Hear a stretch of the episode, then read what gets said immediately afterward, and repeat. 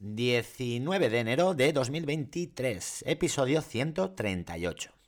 Después del desahogo de ayer, hoy me voy a centrar en lo positivo que, bueno, que ha pasado hoy en el cole, en lo pedagógico y no en rollos de familias, organización de centro, ni en días conmemorativos que, bueno, que se tienen que celebrar porque siempre se ha hecho así y que únicamente sirven, desde mi punto de vista, para, para nada, para nada.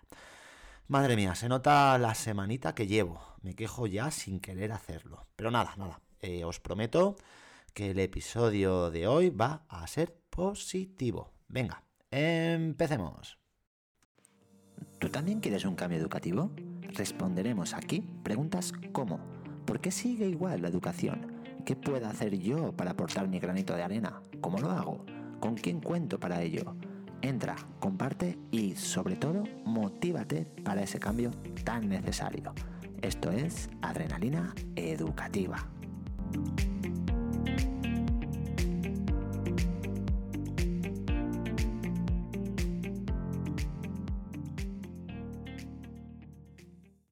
Como lo prometido es deuda, ahí va el primer chute de hoy, en forma de problemas de matemáticas. Ya empezamos al final del primer trimestre a trabajarlos una vez a la semana. Perseguíamos y perseguimos varios objetivos. Uno, que fueran reales o al menos que se aproximaran a la realidad. Dos, que trabajaran de manera individual. Tres, que colaboraran en grupo también. El problema de, hoy estaba relacionado con el ahorro de agua que se está pues, intentando establecer en el centro. Es importantísimo concienciar al alumnado tanto en, relación a este ahorro como al ahorro de, energía, el ahorro energético en general. Y también, pues el tema de, de, las tres R's, ya sabéis, reducir, reutilizar y reciclar.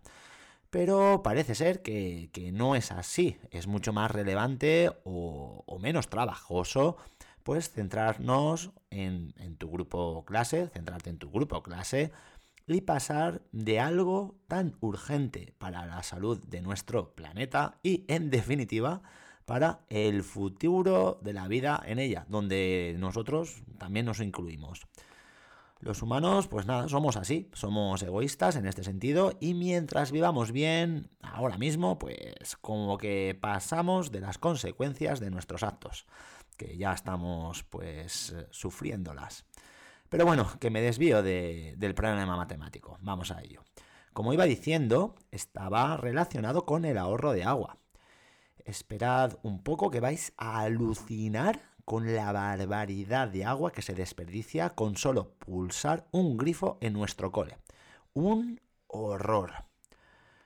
A las 9 estaba en, la entrada del cole con dos eh, poales esperando a mi alumnado. Han ido entrando y les he dicho que, que no subieran a clase, que se esperaran.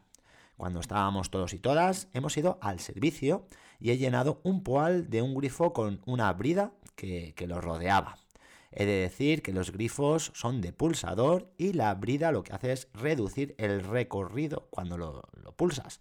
Por lo tanto, se para antes y se gasta menos agua. Después he llenado el otro, poal con un grifo sin brida. A continuación, hemos subido a clase. Por ahora, un inicio diferente de sesión que me ha gustado y se convierte en el primer chute de adrenalina educativa.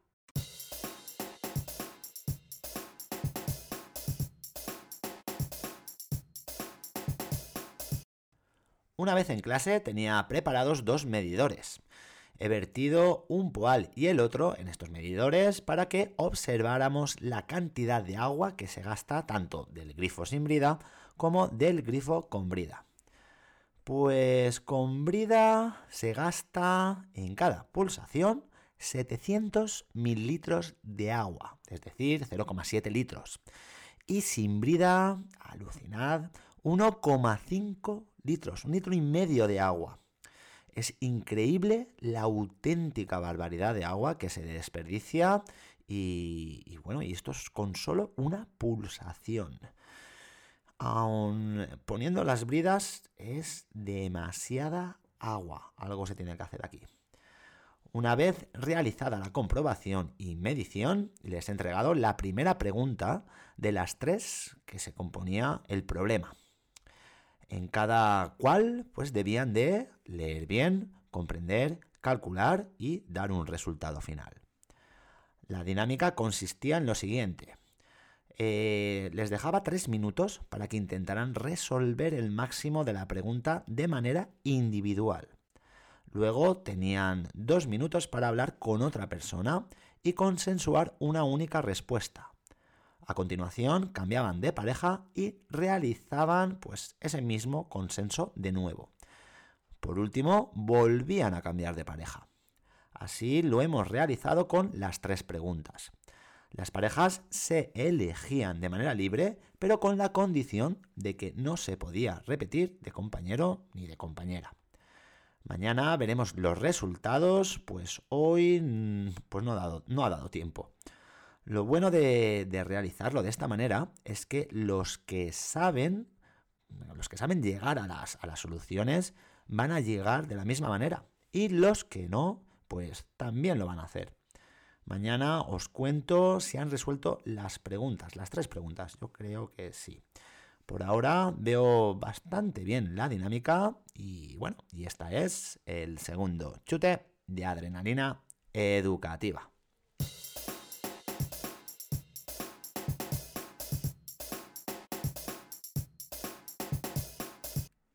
Voy a comentar un poquito qué es lo que estoy haciendo en el segundo ciclo, en las clases de Tic Tac Tep.